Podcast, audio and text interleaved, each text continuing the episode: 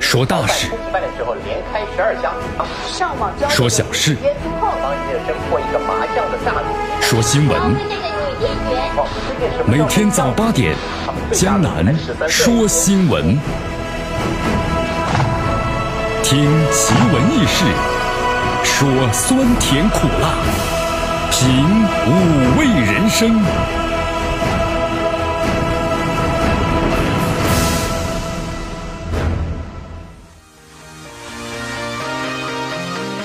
哎呦，江南发现呢，真的是自古英雄出少年呐啊，有志不在年高啊。有的朋友江南呢，怎么一大早起来就发感慨啊？是这样的，我看了一则新闻嘛，说咱们有位这个民警啊，在这个浙江建德呢吃早饭的时候，偶遇了三位闯荡江湖的少侠呀，哎呦，被蒙出了一脸的血啊！真的，这三位少侠呢，年少如大家。三人年龄合计不足四岁，然后呢穿个小肚兜哈，然后光溜溜的，路都走不稳，已经开始呢梦想着仗剑走天涯，看看世界的繁华了。哎呦，我江南觉得啊，你看看了个新闻之后呢，孩子们挺乖挺可爱，附近的没有家长陪同，所以暖心的警察叔叔义不容辞承担起了看护的责任，把他们都抱回家了啊。这个仗剑走天涯的走天涯的梦想，从此呢就怎么样呢破灭了。不过江南呢，想想其中过程挺害怕的。如果这三个孩子遇到什么，遇到坏人了，遇到什么磕磕碰碰了，遇到流浪狗了，什么什么之类的，这孩子你看他出什么事儿多不好啊！所以说江南呢，温馨提示我们收机前的听众朋友们，你看将来有孩子之后啊，一定告诉他们，出门一步那就是江湖啊！遇到任何困难呢，他的身后呢都有一个爹，有个妈，尤其是涉及钱的事儿啊，别往外乱跑。来关注一下今天的天气情况。一出门感觉有点天阴啊，一出门一看果真天阴。有的朋友江南，你可真厉害呀！来，今天这个天气情况呢，咱们就不再多说了啊，直接进入主题。今天呢是阴转多云啊，我们这个园艺山上呢飘飘着是蒙蒙细雨啊。如果朋友们你要感受浪漫的话呢，欢迎到园艺山来，白天一日游啊。好，今天最高温度有所下降了，二十九度了。从昨晚开始就没有那么闷热了，大家感觉没有？气温下降啊，这是暴风雨来临之前的前兆啊。最低温度呢是八度，今天空气指数不错呢，是四十二优啊。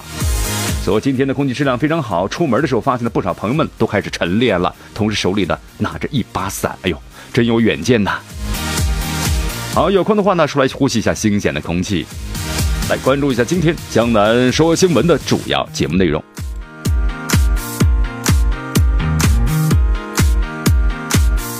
咱们的第一条新闻啊，四川干旱送水现场呢冲突起，民警鸣枪，一名女子夺枪啊被刑拘。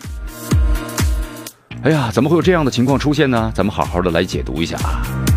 建国之后涉案人数最多的合同诈骗案呢，昨天宣判十一人被免刑。上海宝山枪击案凶手被执行死刑，曾经杀哨兵等六人。贪官是一家人低价买地拆迁之后呢，竟然是获赔近亿元呢。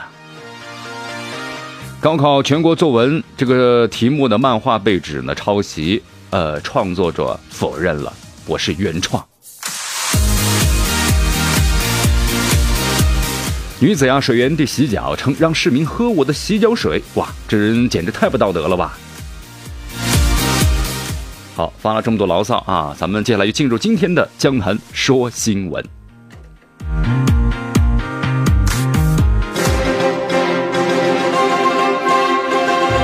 时政要闻，简讯汇集，资讯早早报。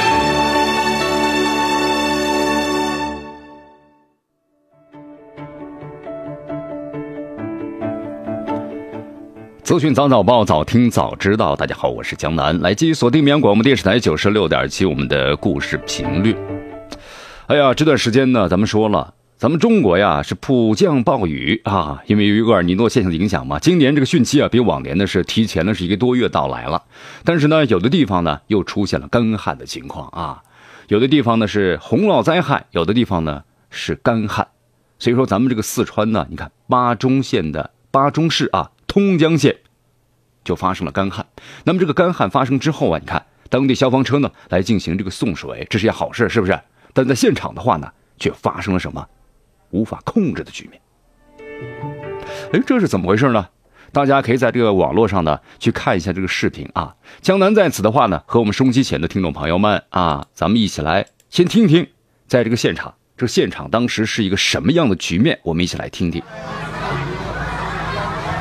好，这是先给大家解说一下啊，这现场的已经非常的混乱了，一片混乱呢。听到没有？枪响了啊！据同江县民政镇党委书记赵元宁介绍，每年夏天镇上都会缺水，居民生活用水成了一大难题。自今年五月底以来，镇上缺水已经有十多天。端午期间有消防车给镇上居民送水，这原本是一件好事，却差点酿成大祸。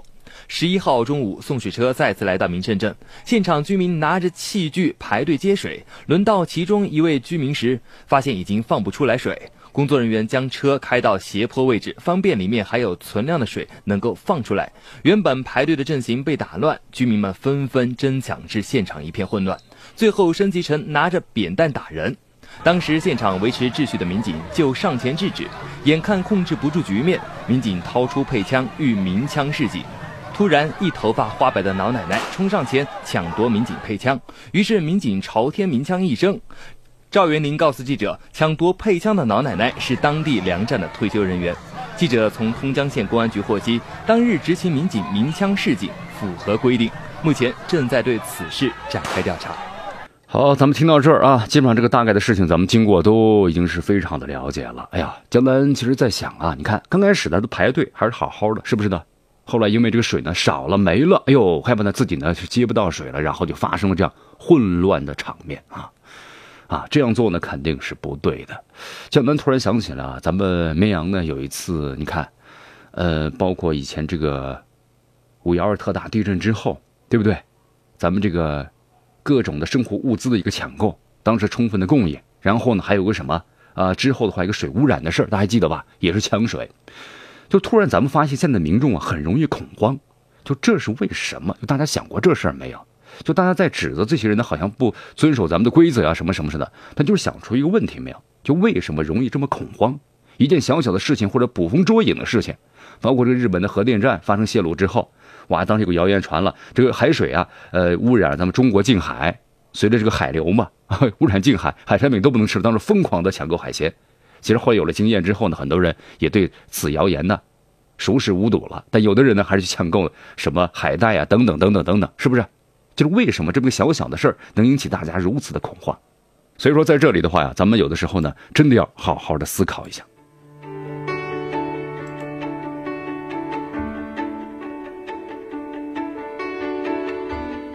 江南曾经看过有一个专家呀，做过一个深入的这个剖析啊，这个剖析的话呢，其实呢有特别谈到了，人有如此的恐慌，心里呢还是不够坚定。呃，咱们先看一下这个日本吧，像日本的大地震之后啊，民众。有序的排队领取相关的物资，多见不怪了。经历了 N 多次以后，相关的秩序形成了，同时心里得到了磨砺。那咱们换过来说，咱们的老百姓们是经历这样的事很少了吗？对。那么如果对于咱们初次经历的人来说呢，那就是有这样一种恐慌的心态。呃，也许你看在以后，那么类似的事件，如果我们经历多了，对不对？那么咱们的政府呢有相关的一些规则，完全的非常完善了。同时，配套设施呢也相关的齐全，那么咱们的民众也不会有这样的一种恐慌的心态了。来，再来关注一下下面的消息啊！下面的消息，建国之后涉案人数最多合同的诈骗案，昨天呢是宣判了啊。这个诈骗案的话呢，是在这个北京的一中院一审宣判，利用网络关键词诈骗二百五十九名被害人八千多万。那么中户银。公司六十二名员工受审，一中院呢以合同诈骗罪一审判处该公司全国行政总监石书荣有期徒刑十二年，其他五十人呢分别是获得有期徒刑从十一年到两年不等。另外有十一人十一名被告人呢是被定的是免罪。呃，这个案子有几个关键词啊，就新中国成立之后呢涉案人数最多的合同诈骗案，这是第一个。呃，同时涉案的金额呢，你当然就说了跟电信诈骗比的话，它也不是最大的，但是在这个案子里面，其实啊。有一些大家需要注意的东西，什么东西呢？收购客户的关键词。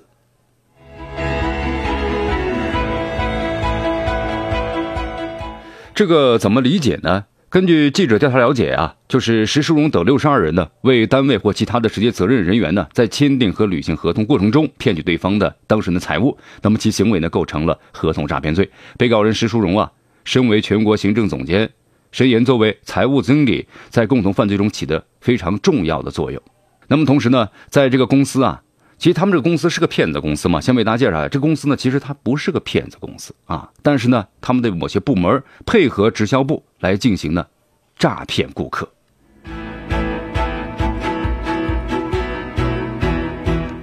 而且啊，在这个被告人当中啊，有很多九零后成为主力了。就是说，年轻人为什么要做这样的事儿呢？其实这些年轻人呢，在记者调查中发现呢，年龄都比较小，有二十二个是八零后，三十八个是九零后。年龄都很小，二十多岁、三十岁左右。他们大多数从事这个销售工作，那么都从外地来的，而且很多家长都不知道孩子在北京干什么，法律意识淡薄。你感觉这事呢像是诈骗，但是又不像是骗。其实这种骗呢，就是打着法律的擦边球。所以说呀，你看到北京来务工年轻人呢，随波逐流啊，找一个工作挺不容易的。这工作呢看起来像白领，但却干着呢非法的勾当。就像水煮这个青蛙一样，这温度呢逐渐逐渐上升，他们也不知道，逐渐逐渐的就陷入其中了，然后呢，就进入到违法的业务之中。所以在这个本案之中，江南看了一下，了解了一下啊，很多九零后的被告人学历都不高，年轻嘛，想挣钱，判断力又弱，很难发现公司啊，就感觉这不像是诈骗行为啊。发现之后呢，你看，哎呦，但是感觉提成挺高的。很多人呢，顺其自然就成了违法者了。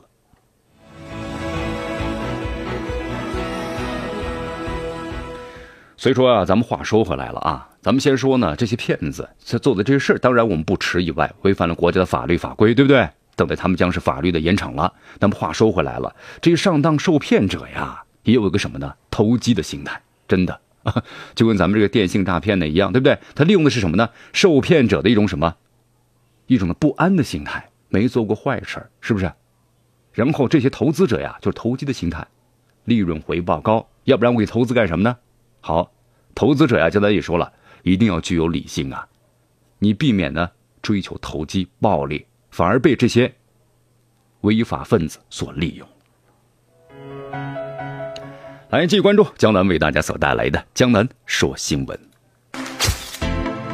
迎着晨光。看漫天朝霞，好的心情，好听的新闻。走进江南说新闻，新闻早知道。与江南一起聆听江南说新闻。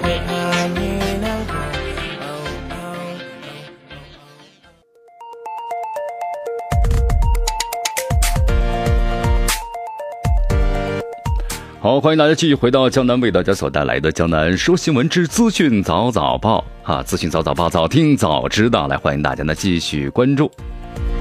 下面一条新闻，哎呦，又是这个审判了啊！今天呢，咱们感觉好像是审判日，是不是呢？呃，记者从上海市中院呢这个获悉啊，最高人民法院对这个犯故意杀人、抢劫、还有抢劫枪支以及呢非法持有枪支弹药的犯罪分子范杰明。这个死刑进行了核准，而且下达了执行死刑的命令。有朋友问江南说：“这个，你说这个范杰明他犯了什么事儿？你为我们介绍一下呢？”其实江南说一件事儿，就是抢夺哨兵的枪支，大家还明白那事儿了吧？哦，有朋友说，我想起过了，对，当时呢，新闻媒体呢也进行过全方位的报道。在二零一三年这个六月二十二号啊，当时呢，六十二岁的原上海广域精细化工有限公司的办公室主任范杰明。他利用一瓶呢浓硫酸，一根呢原本是用作撬棍的钢管，还有一支齐齐哈尔呢造枪厂的1995年4月份生产的单筒的五发制式的防爆枪，一支呢八一式的自动步枪，一盒呢环球牌的十二号猎枪弹和一堆啊四十年前收集的7.62口径的步枪弹，犯下了本世纪上海呢最严重的连环持枪杀人案。当时呢，造成了十六死四伤的后果啊！先杀害同事、黑车司机，还有部队的哨兵等等。那么，在这个去年七月二十九号，上海市第二中级人民法院对该起特大的杀人案，那么抢劫案进行了一审的公开的审判，那么判处死刑啊。那么在昨天的话呢，进行了这个死刑的核准，同时签发了执行死刑的命令。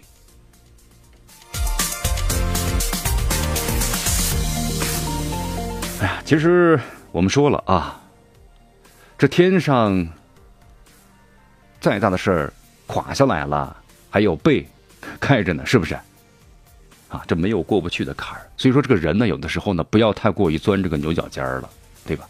其实我们去看一看啊，呃，最近呢，我们所发生的一些就报复社会的一些案子，包括呢，公共汽车上焚烧，对不对？你看，在最近发生的上海浦东机场这个燃烧爆炸，都对社会不满意。其实江南呢，在节目当中谈一下，咱们的生活当中总会遇到一些挫折的，这是肯定的。没有谁的生活呢是一帆顺风顺水的，有牢骚要发出来。当然，这个发牢骚呢，我们不是说了采取这样的极端行动，而是呢向别人倾诉，就是这样吧。一份烦恼发泄出去之后呢，向一个人倾诉，那就分担了一半的压力了。所以说，江南在节目当中呢也特别的提醒，因为在以后的话，关于心理疏导呢，已经成为咱们现在这个社会啊所必须的。一个职业，对不对？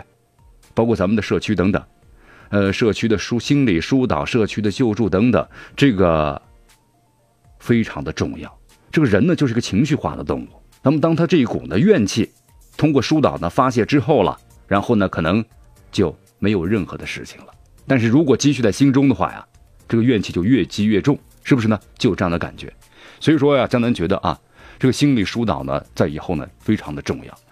江南觉得，在以后，咱特别咱们的社区当中，因为社区对咱们的每一位这个居民啊都很了解，那么咱们每个社区的话要配备这样心理疏导人员。一旦是心中有这样郁闷、烦闷的事情之后啊，那及时的进行的心理的疏导，呃，这样的话呢，就能把这样的一种什么，一种犯罪的意识啊，把它消化的萌芽的状态。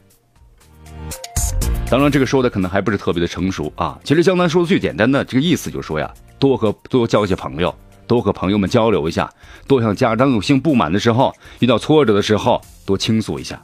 这样的话呢，你可能心态就会平和很多。好，咱们再来看一下下面的一则新闻啊，这个贪官是一家人的低价买地拆迁之后呢获赔近亿元，哟，这个赚钱的方法可真够简单的了啊，获利不菲啊！这是谁呀？位于浙江金华区的。一栋的商务楼房，因为房主啊银行贷款的超期遭到法院的这个执行拍卖了。那么在房主对这个屋子呀评估价格过低提出异议的情况之下，法院呢是以三千一百一十万元把这个商务楼拍卖。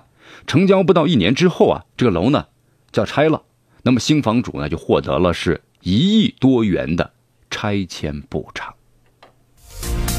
这里面有猫腻吗？对，有猫腻啊。咱们没猫腻就不讲了是吧？有猫腻。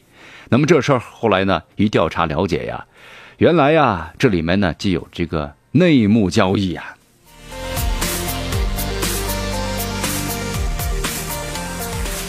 这是什么内幕交易呢？这就是贪官是一家人知道这块地呢以后要拆拆迁征地，那怎么样呢？刚好这家公司啊，银行贷款呢还不来了，怎么办呢？要拍卖，拍卖呢采用各种关系，低价呢把这房子就买下来了。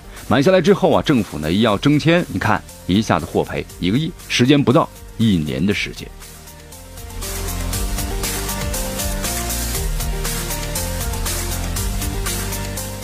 好，目前的涉事的这个沈兆春和妻子已经被检察部门呢进行了这个批捕啊，相关司法程序啊正在进行中。那么这个沈兆春呢，就是当地的杭长县的副总指挥，同时也是城东街道的书记。那么在拆迁的这个过程当中啊，他得知这个杭长县建设要经过呢上富桥小村的拆迁安置小区，所以呢，将他妻子就以其他人的名义把这块地呢给买下来了啊，最后的获利达到是数百万元。哎呦，其实从这个案件当中啊，其实看出了很多啊，有关的这个业内人士、律师们也特别谈到了。从这个拆迁的，像这个拆迁腐败的案例来看的话呀，不少腐败官员都利用了信息不对称来获取利益的，对不对？就跟咱们这个什么呢，证券公司一样，它的内部人士有内幕消息，是吧？由于职务的便利，这些负责拆迁的官员们，他可以提前掌握这些拆迁的准确信息啊，那么提前布局，从中就获利了。实际操作中啊，这些腐败官员往往以亲友的名义藏身幕后进行操作，所以说你要去掌握证据的话，那是非常难的。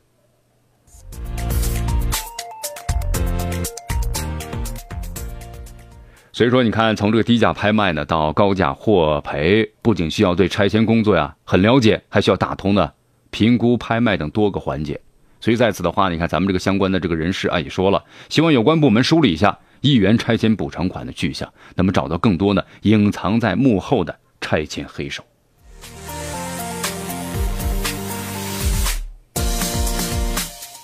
好，前两天呢还在跟朋友们交流啊，就咱们这个高考的时候嘛，就是关于高考的这个题目，对不对？进步和退步，然后呢画的那个漫画，一个一个孩子考了一百分受到表扬，后来考了九十八分被打了耳光，那么另一个孩子考了五十五分被打了耳光，第二次考六十一分受到了表扬。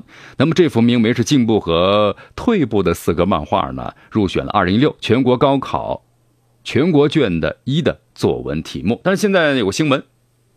对吧？高考大幕落下了，这幅漫画呢却被指责是涉嫌抄袭。那么到底有没有抄袭呢？呃，这位漫画的这个作者啊就说了，我没有抄袭，没有抄袭啊，没有抄袭，但是要有相关的证据。那么谁说他抄袭了呢？是这样的，江油市这个高邮啊，天山镇中心小学的教师呢，吴连荣在微博上就说了，六月十号的时候，高考漫画的原作在构图、立意等方面均和自己啊，包括学生此前的作品多有雷同，他认为涉嫌是侵权了。好，但是咱们这作者呢叫夏明啊，夏明呢。他说了：“我业余从事漫画创作三十多年了，创作了大量的作品，从来没有看到过吴连荣，包括他学生的作品，更谈不上呢什么抄袭了。”哎呀，那到底是有抄袭还是没抄袭呢？其实有的时候江南想说一下吧，这个漫画呢，我们说了，常用的是什么？用意想、想象的一些东西。呃，只能说英雄所见略同，是不是有这样的一种感觉呢？好，这个事儿到底呢，抄袭还是不抄袭？现在呢很难说啊，主观性太强，难以举证了。所以咱们的专家们呢也就说了，原作纠纷待认定，高考卷不侵权啊。好，就说认定的事儿呢，咱们往后慢慢推吧。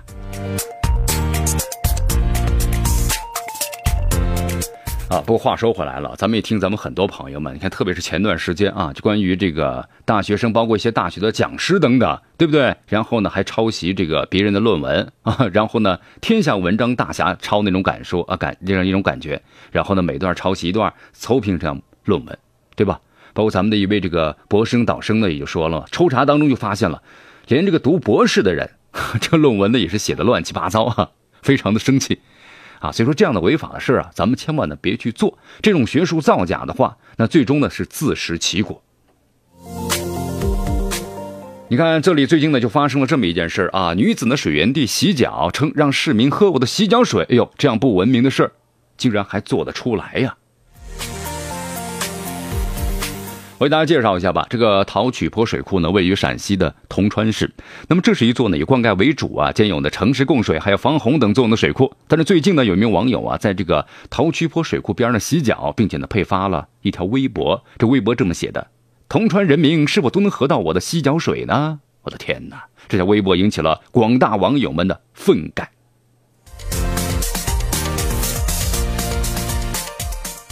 这洗脚水不用喝了啊！这个广大铜川人民，每人一口呢，口水都把你淹死了。好，这个网这个网友发这条微博呀，当时呢让很多人看了之后呢，铜川市民们几乎都说了，非常震惊，也非常的生气，找不到一个形容词来形容他这种行为缺乏公德心。呃，又有人说了，跟这个水库管理跟不上啊，管理人员干什么呢？啊，干什么吃了？应该是加强管理啊。呃，其实后来采访当中的巡防人员说呀，没有发现这个情况。呃，同时还有这么一个问题啊，到现在为止的话呢，其实这个人员呢在河边呢洗洗脚、洗东西呢，这点呢其实倒也是没什么。但这句话引起了大家的愤慨，喝你的洗脚水。好，那么到现在为止的话呀，这件事呢依然在持续的发酵。好，继续回到江南呢为大家所带来的资讯早早报啊！刚才咱们特别谈到了这件事儿啊，非常的这个不道德，管理方面的一个加强，对吧？这人员的素质呢也要提高，这咱们的老生常谈了。呃，其实现在啊，这个铜川群众呢，依然对这个发微博的人呢，非常的关注啊，要求当事人为自己不道德行为出面道歉的呼声啊是此起彼伏。那么同时呢，这个铜川的网信办呢，相关部门呢也在着手调查此事。你看，这事呢越闹越大了啊！也许是随手这么一发，但是没想到呢，你成名了，而且还是负面的。哎呀，有的人是想出名的，出名不了；有的人随手这么一一条就出名了。不过呢，突然想起了咱们自古那句话呀：“遗臭万年”呢，啊，没意思是吧？好，接下来咱们进入头条关注。